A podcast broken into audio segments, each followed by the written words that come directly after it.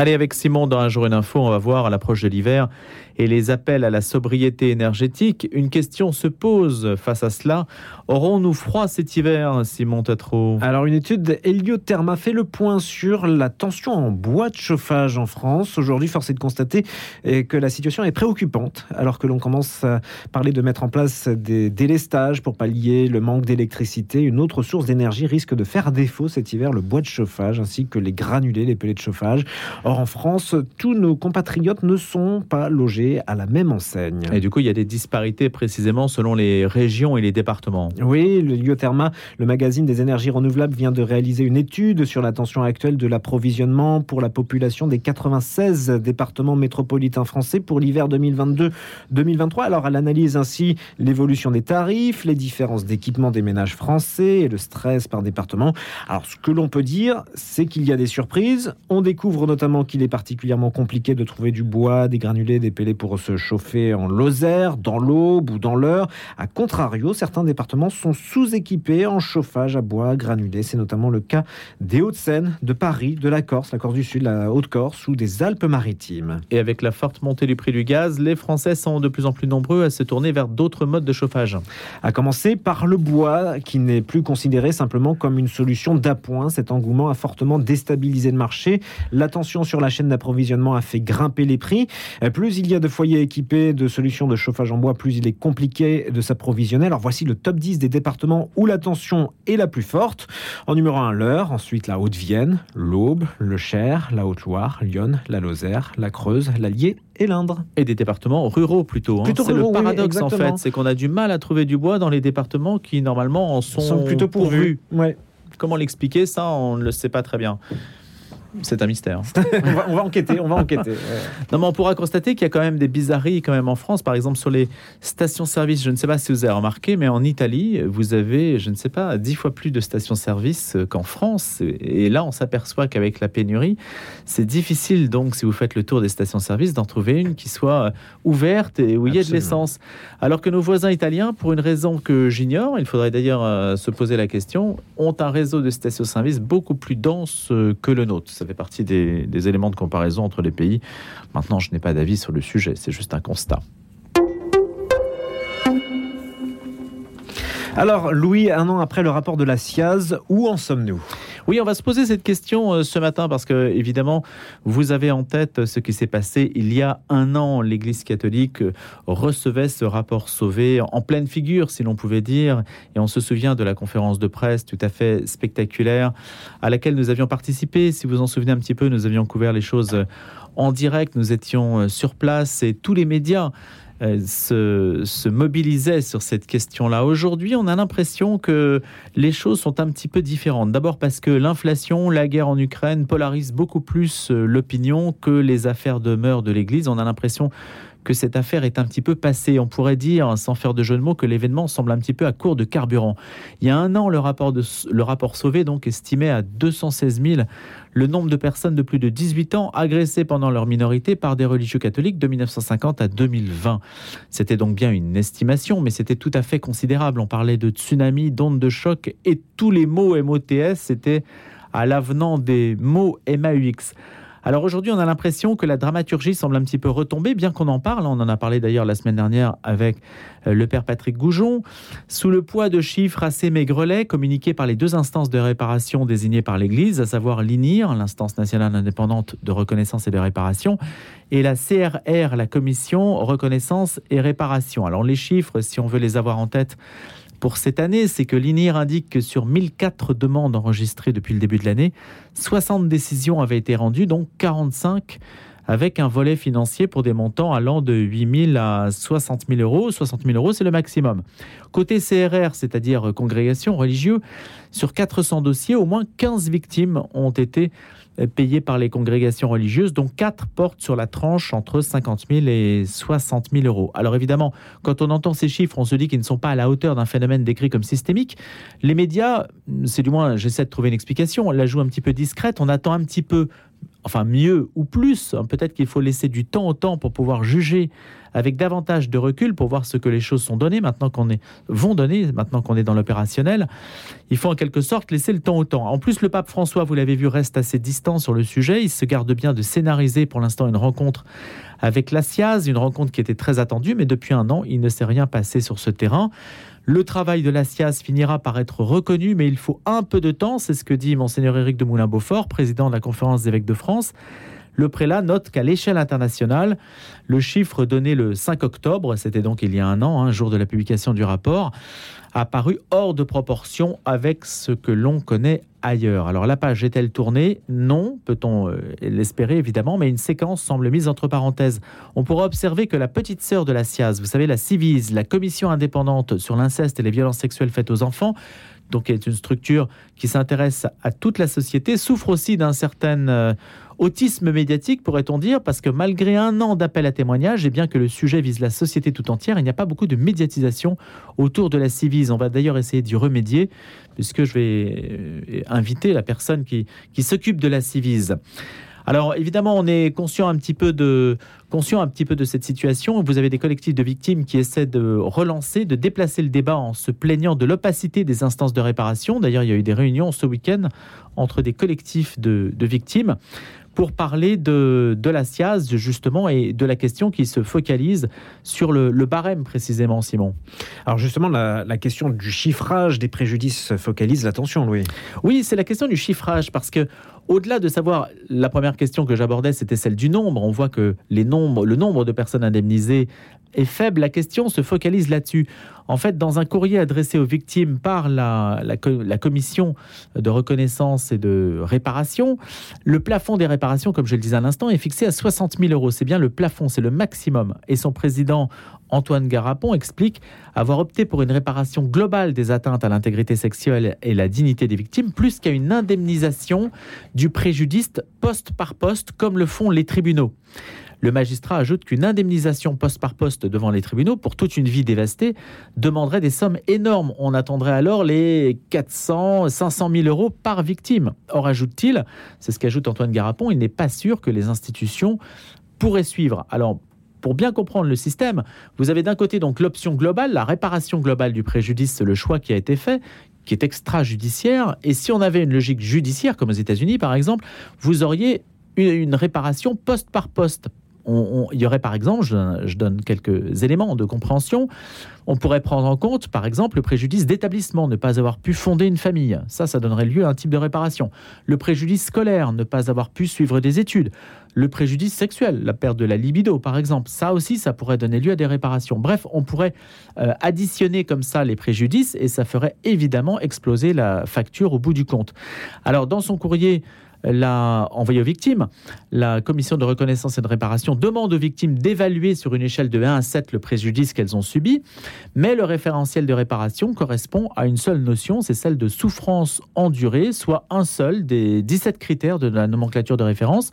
Autrement dit, si on devait évaluer poste par poste, il y aurait 17 critères d'évaluation qui pourraient chacun donner lieu à une forme de réparation et ça serait beaucoup plus onéreux pour euh, l'Église catholique. Alors évidemment, on peut se dire qu'il y a deux options et je conclurai là-dessus.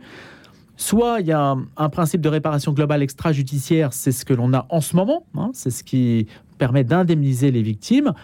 Les, partisans de ce système vont répondre qu'ils permettent à un plus grand nombre de victimes de profiter de réparation, parce que quand vous n'êtes plus redevable auprès de la justice, parce qu'il y a prescription, parce que vous l'auteur est mort, l'auteur des faits est mort, eh bien vous pouvez quand même vous retourner euh, vers les deux instances mises en place par l'Église, à savoir l'INIR et la CRR, pour obtenir une forme de réparation. Donc le système aujourd'hui mis en place par l'Église fonctionne dans la mesure où il permet à plus de victimes d'obtenir une réparation. Mais là où il est plus faible, c'est que le montant de ces réparations est plafonné à 60 000 euros et c'est une réparation globale et non poste par poste.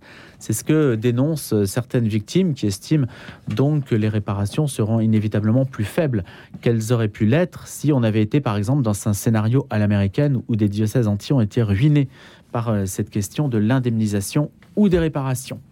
Il est 7h15. Allez, à présent, rien à voir. Aujourd'hui, on tourne une page, celle de l'histoire de France. Avec Flavien Dupuis, on va s'intéresser dans Un jour une histoire aux grandes figures de l'unité française. C'est vrai, peut-être qu'on en a besoin de savoir où elles gisent dans notre inconscient, notre imaginaire, notre connaissance de l'histoire, quelles références aussi on peut se vouer pour essayer de discerner ce qui unit les Français à travers le temps. Bonjour Flavien Dupuis. Bonjour. Vous êtes l'auteur de ces grandes figures de l'unité française publiées au CERF et vous êtes historien et vous aviez déjà publié, on en avait parlé sur notre antenne, je crois, l'histoire épique du roi Louis, VIII. Alors là, vous avez... Euh, vous avez fait une sélection de personnages dont vous avez estimé qu'ils représentent des facteurs d'unité. Est-ce que vous pouvez nous les citer parce qu'ils ne sont pas si nombreux que ça? Oui, tout à fait. Alors bon, chaque euh, chaque historien, chaque, chaque chaque individu, chaque citoyen a son propre sa propre galerie de portraits favorite en tête. Donc là, j'ai donné la mienne. Mais effectivement, comme vous dites, j'ai estimé que euh, chacun de ces personnages exprimait euh, un concept, une, une chose euh, qui, euh, à travers à travers l'histoire, eh bien, avait rassemblé les Français au moment critique. Alors le premier, c'est Philippe le Bel. Pourquoi Philippe le Bel? Parce qu'il incarne l'État. On dit souvent, là, tous les historiens s'accordent pour dire que euh, Philippe le Bel incarne l'État moderne. Alors la France avait un État avant lui, elle en aura un, à un après lui, mais euh, en mettant en place une monnaie forte, en euh, mettant en place un système efficace de collecte de l'impôt, en résistant également au pape Boniface VIII sur certains terrains comme la justice ou justement l'impôt, eh bien il, il, met en place les bases de l'État moderne.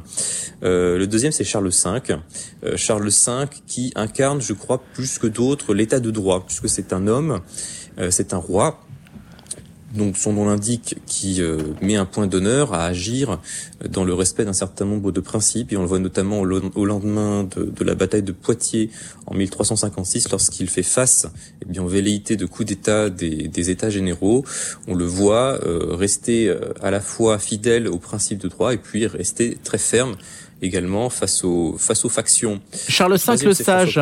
Qui incarne. Euh, Flavien Dupuis, juste un mot sur Charles V le Sage, qui peut-être euh, n'est pas connu comme il le mériterait. Est-ce qu'il a pris une décision particulièrement emblématique? Est-ce qu'il y a quelque chose de son héritage d'ailleurs qui demeure? Oui, alors on peut on peut citer plusieurs choses. Euh, le, premier, je crois, c'est euh, en 1300 euh, en 1360.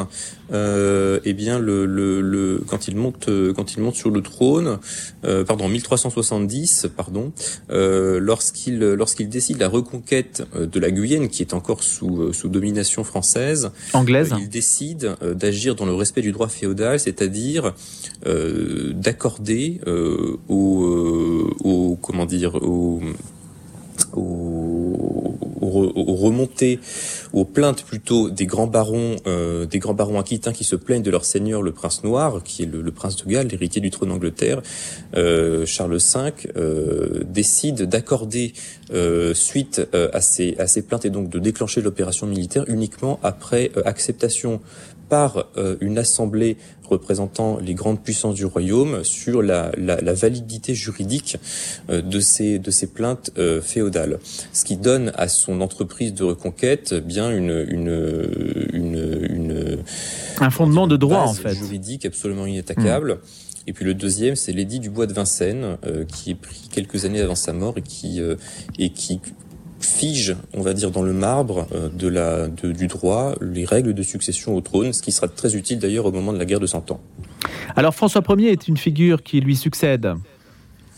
Alors François Ier lui succède dans cette galerie parce que François Ier incarne euh, la langue française. Hein, c'est euh, l'édit de, de Villers-Cotterêts en 1539 qui fait du français la langue euh, administrative principale du royaume. Alors le français ne devient pas la langue, contrairement à ce qu'on pourrait penser, la langue de chaque foyer. Hein. Les Français ne se mettent pas à parler français dans toutes les rues et dans toutes les villes et dans toutes les campagnes d'un seul coup, mais euh, et là on reboucle avec le concept initial et le et le concept du droit également. Le français devient la langue de l'État et la langue de la pratique du droit, puisque tous les actes notariés, tous les actes de justice doivent être rédigés en français. Flavien Dupuis, ensuite, vous passez de l'autre côté de la Révolution avec euh, trois figures, Gambetta, Clémenceau et De Gaulle. Voilà, alors j'enjambe une, une, période importante hein, de l'histoire dans laquelle on, on, aurait pu, on pourrait s'offusquer de ne pas voir certains, certaines, euh, certaines figures comme Jeanne d'Arc, comme Richelieu, comme Henri IV, mais j'ai préféré effectivement euh, faire un saut dans le temps important et, et, et, enjamber, comme vous dites, cette période très troublée de, de, la Révolution pour atterrir à un moment où, comme le dit François Furet, la Révolution française rentre au port, c'est-à-dire la République se stabilise comme étant le régime de, désormais le régime de référence des Français. Et l'homme qui incarne effectivement cette stabilisation euh, par son habileté politique, par euh, par son, son sens euh, du consensus, et eh bien c'est Gambetta. Léon Gambetta, qui est un qui est un fils d'immigrés, petit-fils d'immigrés euh, italiens, qui est l'âme de la résistance républicaine au moment de l'effondrement de l'empire en 1870 dans la guerre contre la Prusse. Gambetta devient dans les années 1870 l'homme qui arrive à souder le centre gauche le centre gauche euh, républicain avec le centre droit orléaniste et cette euh, cette union des centres est la et l'opération décisive qui permet en 1875 eh bien la, la République de, de, de, de se graver de se graver dans le marbre de la loi avec l'élection qui suit l'élection des chambres du Sénat de la Chambre des représentants et du président de la République. Et Clémenceau? Clémenceau, alors Clémenceau, lui, il symbolise euh, l'union sacrée, hein, l'union sacrée qui est une qui est une situation qui est inédite hein, dans notre histoire, qui ne s'était jamais produite avant et qui ne se reproduira jamais, de d'union politique totale de toutes les composantes euh, du pays autour d'un chef dans une situation de crise majeure qui était euh, la guerre de 14-18 et plus précisément la situation dramatique de 1917 où le moral de l'armée est atteint, où des mutineries se déclenchent et où les Français, trois ans après le déclenchement de la guerre, manifestent une lassitude extrême. Et Clémenceau, le tigre, et donc l'homme, est l'âme plutôt de, ce redressement extraordinaire qui conduit la France euh, à, à la victoire. Alors, De Gaulle est le dernier personnage de cette galerie euh, moins, moins inattendue, mais est-ce qu'il y a, euh, Flavien Dupuis, au-delà de ces personnages, la possibilité pour ceux qui font de la politique aujourd'hui de s'y rattacher? Alors, vous l'avez dit, de, Gaulle effectivement est, une, est un personnage qui, qui, est moins qui est moins inattendu. C'est une référence permanente euh, chez un certain nombre de nos hommes politiques. Il, il manifeste ce que l'espérance en fait, c'est-à-dire le cette, cette cette caractéristique que je retrouve assez souvent dans dans l'histoire de France, cette, cette foi dans le fait que bien la France survivra euh, au, au, au, malheur, survivra euh, euh aux, aux, épreuves les plus les, les plus pénibles. Euh, et on le retrouve, hein, on le retrouve notamment chez Charles V au lendemain de la bataille de Poitiers en 1356, où le roi Jean, le roi Jean II est capturé, le pays est livré aux factions. C'est l'époque de la grande jacquerie en, en 1358, mmh. c'est-à-dire des bandes de pillards qui parcourent les campagnes. C'est l'époque où Étienne Marcel confisquait la souveraineté dans les mains d'une espèce de, de, de, de dictature bourgeoise des États généraux. Et puis Charles V, lui, se repose sur euh, sur les institutions, se repose sur le peuple, et surtout, je crois qu'il a foi dans le dans le fait que le pays se redressera.